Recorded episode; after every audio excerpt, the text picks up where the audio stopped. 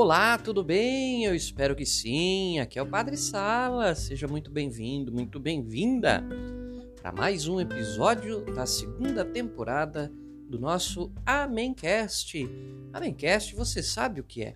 É o podcast do Portal Amém. Isso, você segue a gente no Portal Amém em várias plataformas digitais. E eu agradeço a você que dedica um pouco do seu tempo para acompanhar esse nosso trabalho no apostolado da comunicação, não é? Usar os meios sociais, os meios de comunicação, as redes digitais para espalhar, não é, os bons valores do evangelho, para a gente trocar uma ideia a respeito da fé, da vida, do nosso coração, do nosso mundo, né?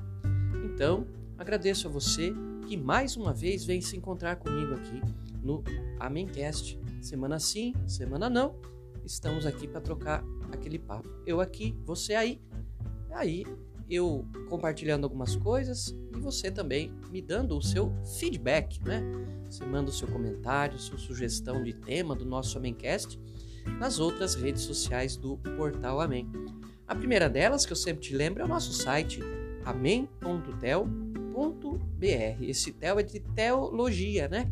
amém.tel.br. Você encontra lá principalmente os nossos artigos semanais. Toda semana tem artigo novo lá para você. Pode ler lá, você vai encontrar vários, garanto que você vai gostar. Também a gente interage pelo canal do Portal Amém no YouTube. Dá uma pesquisada lá no YouTube, Portal Amém. Você vai achar lá o nosso canal. Tem orações, tem músicas, tem trechos da imitação de Cristo, tem o Momento Sertão, tem entrevistas, né, bate-papos, tem várias playlists por lá. E tem também o programa Amém, que é o nosso programa de rádio, mas que a gente transmite pelo YouTube. Toda segunda-feira, das 8 da noite até as 10 da noite. A reza do Santo Terço, músicas, orações, eu e o César Jaques, que tanto me ajuda, não é? Interagindo com você ali no chat e às vezes até trazendo algum convidado ali para bater um papo conosco, né?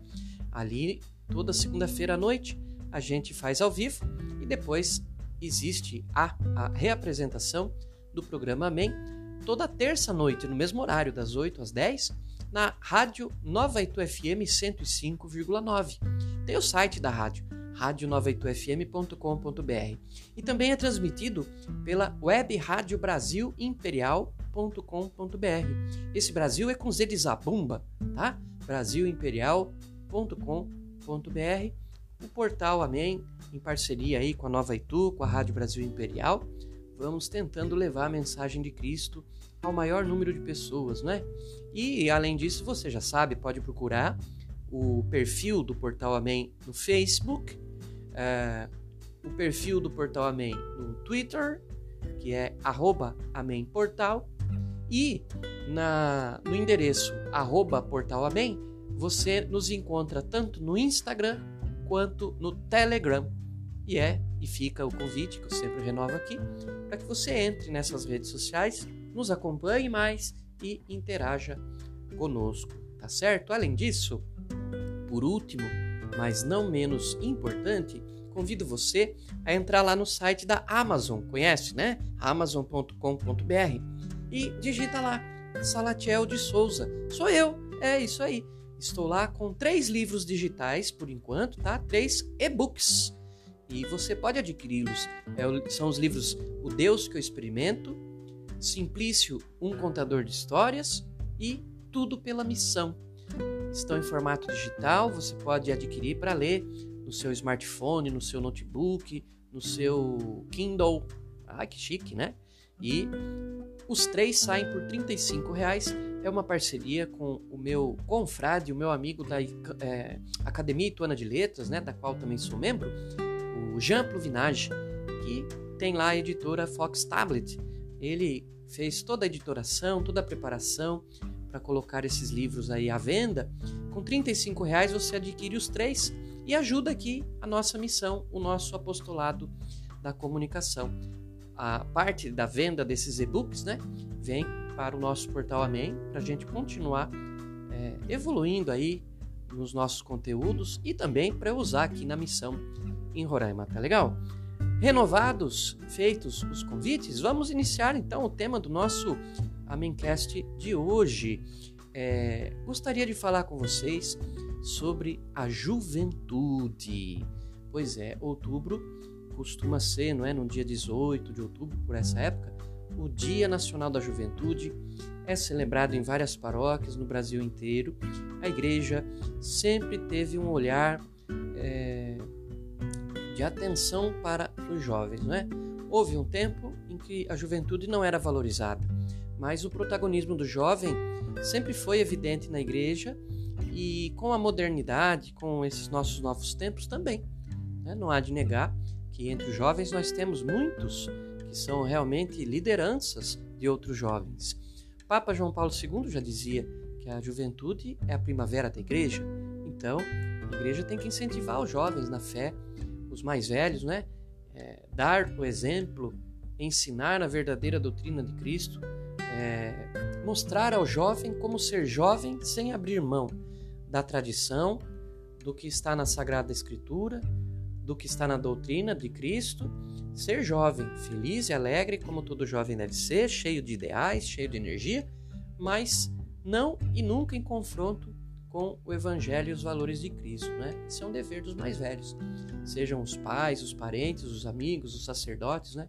todos nós que já temos mais caminhada de fé dentro das nossas comunidades católicas. Não é?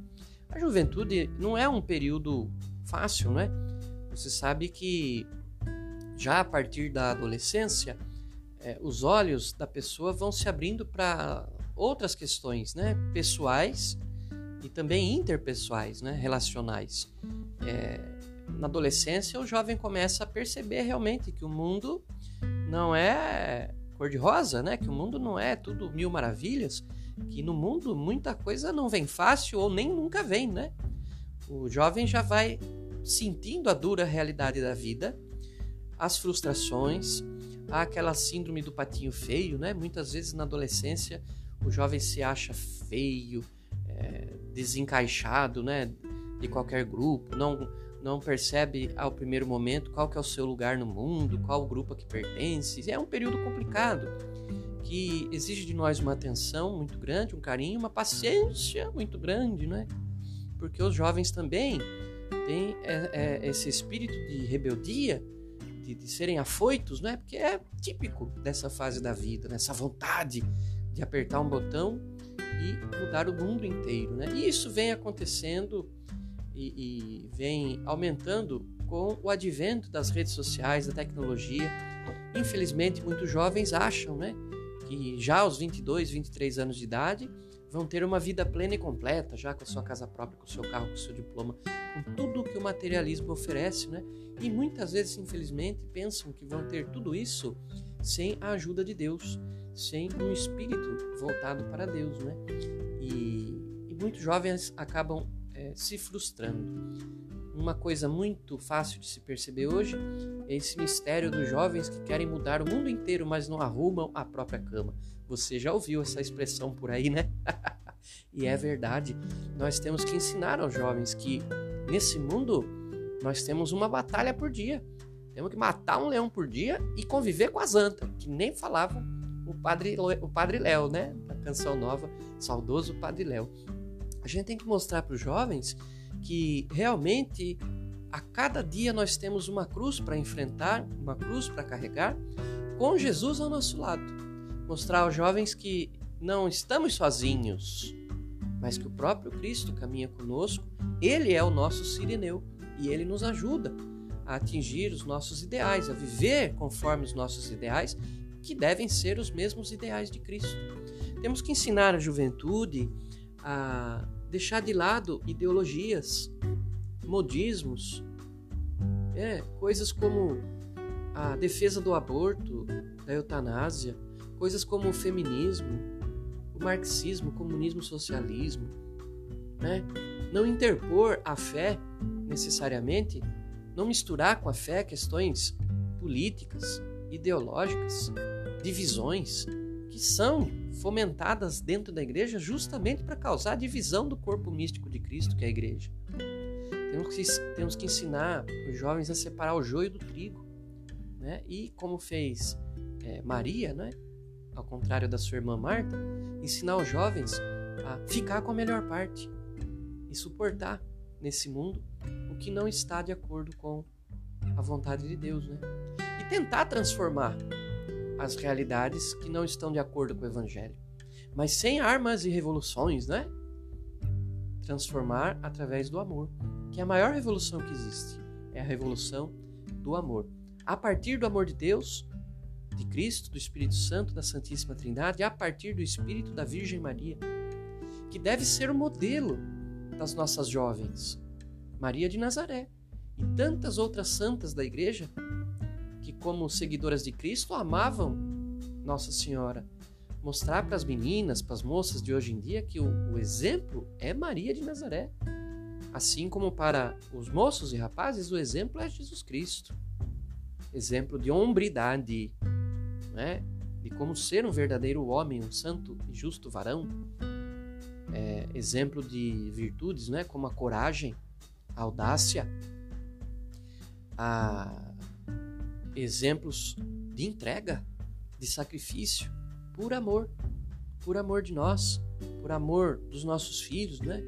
Daqueles que Deus exige de nós o sentimento né? e a prática da caridade. Então, irmãos e irmãs, não é fácil. Quem tem jovem em casa sabe que é uma missão diária, né? A gente colocar, como a gente diz brincando muitas vezes, colocar um pouco de juízo na cabeça dos nossos jovens. E que bom que nós temos nas nossas comunidades, nas nossas famílias, muitos jovens católicos de berço, né? Desde pequenos aprendem com os pais a rezar, a amar a Santa Missa, a valorizar os sacramentos. Que bom que os pais, né? Temos muitos e muitos pais que cumprem aquele juramento dado a Deus no altar quando receberam o sacramento do matrimônio, de cuidar da educação e da vida espiritual dos filhos, né? Que bom ver jovens que já crescem com sentimentos como desapego, generosidade, é, temperança, já desde o lar. Mas infelizmente, o modernismo, a modernidade, atacou frontalmente a família, né? a instituição familiar, que é a célula mãe de toda a sociedade, e muitas famílias desestruturadas, infelizmente, acabam tendo, né, criando jovens também desestruturados. Às vezes sem referência materna, às vezes sem referência paterna, por causa da ausência de um dos dois. Às vezes carentes de exemplo e de valores, porque os próprios pais não cultivam esses valores e não dão esse exemplo. Alguns jovens escapam disso. Alguns jovens, apesar de toda a desestruturação que possa haver no seu entorno familiar, conseguem como que abrir né, uma, uma cortina, tirar esse véu dos olhos e enxergar a realidade e encontrar uma vida com Deus, mesmo que seus pais não sejam praticantes da fé. Então, graças a Deus nós temos famílias muito bem estruturadas e que educam os filhos na fé. Mas nós temos que rezar e nos preocupar por aquelas famílias que não estão cuidando da juventude e também pela juventude literalmente transviada, depravada e perdida. Perdida eu digo hoje, né? A gente não pode ser fatalista nem determinista. Ah, aquele ali está perdido para sempre. Não. A conversão está logo ali. A conversão está logo ali. Basta alguém querer abraçar a conversão em qualquer momento da vida que Deus acolhe o perdão, a graça de Deus ajuda a mudar de vida. Isso vale também para o jovem. E que bom que nós temos muitos jovens que se convertem, que saem das drogas, que saem da libertinagem, né? que saem de uma vida sexual errada, promíscua e abraçam os valores do Evangelho, da castidade, da pureza, da, da, das boas intenções aos olhos de Deus. Que bom que temos muitos jovens que encontram a Deus na conversão. E aí, olha, eu tenho que agradecer a Deus pelos que se convertem tanto ao catolicismo quanto ao protestantismo e que de uma forma ou outra, mesmo não sendo do rebanho católico, aceitam Jesus e começam a pautar a própria vida a partir da medida de Jesus Cristo, né? Mas infelizmente nós temos que rezar, educar e pensar, né? Nos preocupar, porque muitas vezes o próprio jovem não se preocupa consigo mesmo, né? A respeito desses jovens tão longe de Deus. Nós temos as nossas faculdades, né? Já conversamos sobre isso na temporada passada, no episódio sobre educação. Temos escolas, universidades que tiram do jovem é, todo e qualquer incentivo à fé, à religião, é?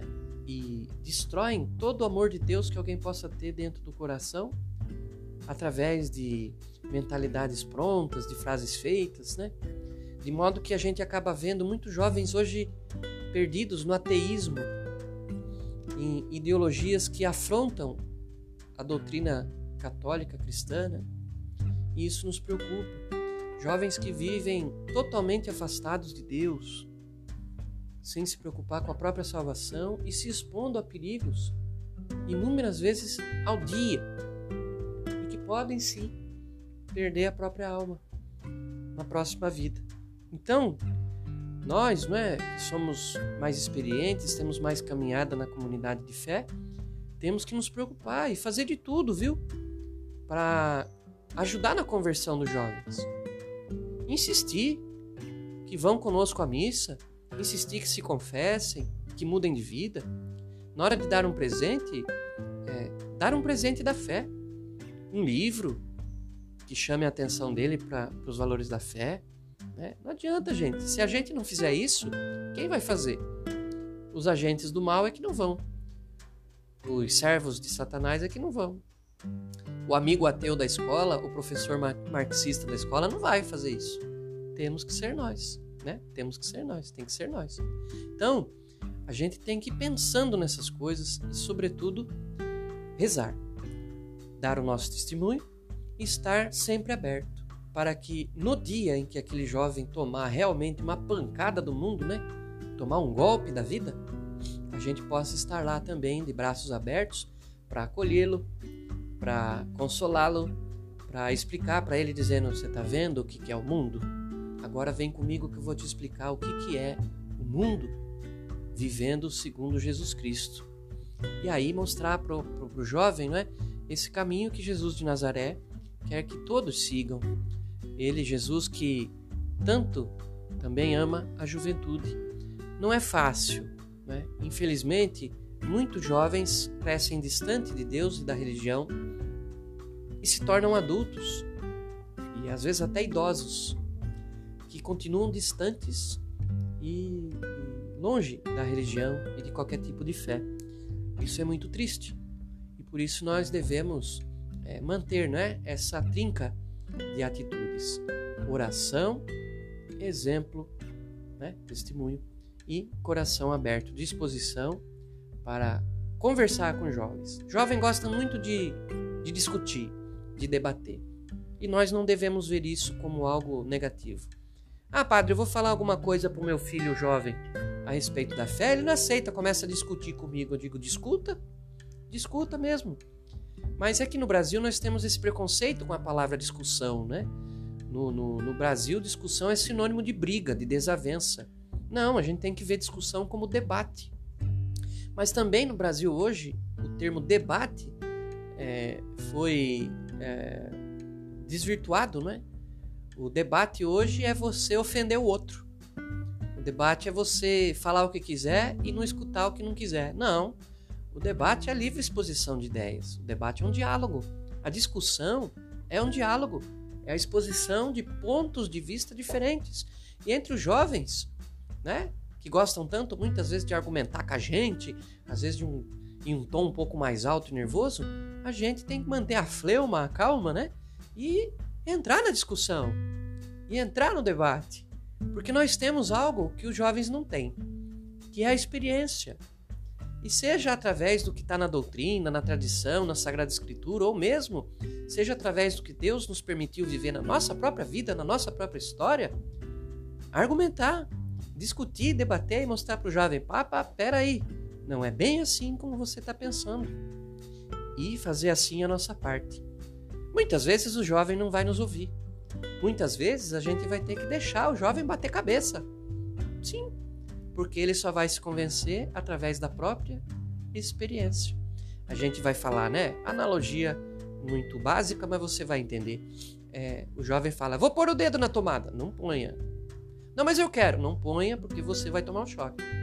Não, mas é. Eu não sei se eu vou tomar um. Quem garante que eu vou tomar um choque? Você vai tomar um choque e vai doer, você vai se machucar.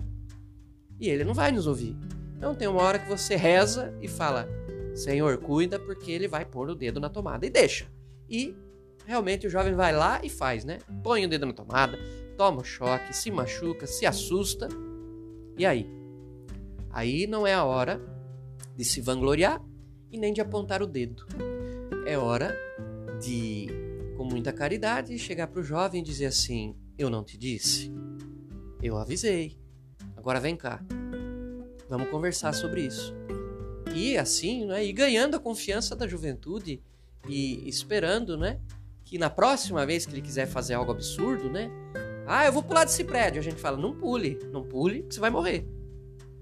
Ele lembrar da experiência anterior e dos conselhos que a gente deu, sabendo, né, que ele tem que, que nos levar em conta também. E muitos jovens, infelizmente hoje, são educados para ser assim, né, para não aceitar nada que autoridade moral nenhuma diga, né? Nada que autoridade nenhuma diga. Não aceite e não acredite nos seus pais, não aceite e não acredite na igreja, né? não, não aceite e não acredite nos seus professores. Né? Então, é complicado, mas a gente não pode desistir. Temos que continuar fazendo a nossa parte por amor à juventude. Lembrando né, que nós mesmos já fomos jovens um dia. Nós mesmos um dia já fomos rebeldes, desobedientes, birrentos, né, que muitas vezes não quisemos viver e seguir os conselhos dos nossos pais, das pessoas mais velhas. Fase da vida. Todo mundo passa por elas, né? Nós passamos também. Talvez você tenha tido uma juventude mais centrada, né? E louvado seja Deus por isso. Talvez não. Talvez você tivesse. Você tenha vivido uma, uma, uma juventude mais complicada, mas hoje não. Né? Você evoluiu, você amadureceu. Talvez na sua juventude você nem era muito ligado em Deus, nas coisas de Deus. Mas com a maturidade, com o passar do tempo, você percebeu que Deus existe, que a fé é importante e que fazer parte afetiva e efetivamente de uma comunidade de fé, uma comunidade cristã, é essencial para a sua vida e para a sua salvação. Então tem coisas que vêm com o tempo. E nós, estamos, nós temos que estar a todo tempo abertos para a oração, para o diálogo e para dar testemunho aos nossos jovens espalhados aí pelo Brasil e pelo mundo. É, espero que essa conversa, nesse nosso Amencast de hoje, seja útil para você. Tenha esperança nos jovens, não desista deles. Mesmo que a sua relação com eles seja um pouco conturbada, né? com muitos conflitos, com muita, é, sabe, muita dificuldade, não desista, persevere. Uma hora o jovem vai perceber que não está com aquela bola toda. Uma hora o jovem vai perceber que precisa de você para um amparo, para um conselho, para te indicar, para você indicar um caminho, para lhe dar uma luz diante das trevas do mundo, né? Então, continue firme, né? Principalmente você que de repente tem muitos jovens em casa, ou que é liderança de um grupo de jovens na nossa igreja, ou que no seu trabalho é, tem funcionários jovens, né? tem colegas de trabalho mais jovens. Seja, né? seja um exemplo, seja uma referência de fé e de vida para esses tão amados jovens que estão, afinal de contas, né? aprendendo a viver. A infância é, é uma fase é, bucólica da vida, né? bonita, leve, é para ser, né? Na, na puberdade, a questão é mais com a respeito às mudanças do corpo e etc. Né? Tem que ficar atento com a parte psicológica. A juventude é isso. É, é, o jovem está aprendendo a ser grande. está aprendendo a ser o adulto que ele vai ser o resto da vida. Tem que ter muita atenção, muita oração é, por essa fase da vida que é essencial. Irmãos e irmãs, queridos e queridos, agradeço você que dedicou esse tempinho a estar aqui comigo nesse nosso papo. O tema de hoje foi juventude. E espero que a gente se encontre daqui duas semanas em mais um episódio do nosso Amencast, o podcast do Portal Amém, já na sua segunda temporada. E peço que você continue interagindo conosco no amém.tel.br, o nosso site, principalmente no Instagram, em arroba portalamém, que é o mesmo endereço do Telegram, no Twitter, arroba e não deixe de passar e se inscrever lá no canal do Portal Amém no YouTube. Tá legal? O Abencast então vai ficando por aqui. Eu, Padre Sala, desejo a você que Deus te abençoe em nome do Pai, do Filho e do Espírito Santo. Amém. Tchau, tchau, gente. Até a próxima. Tchau.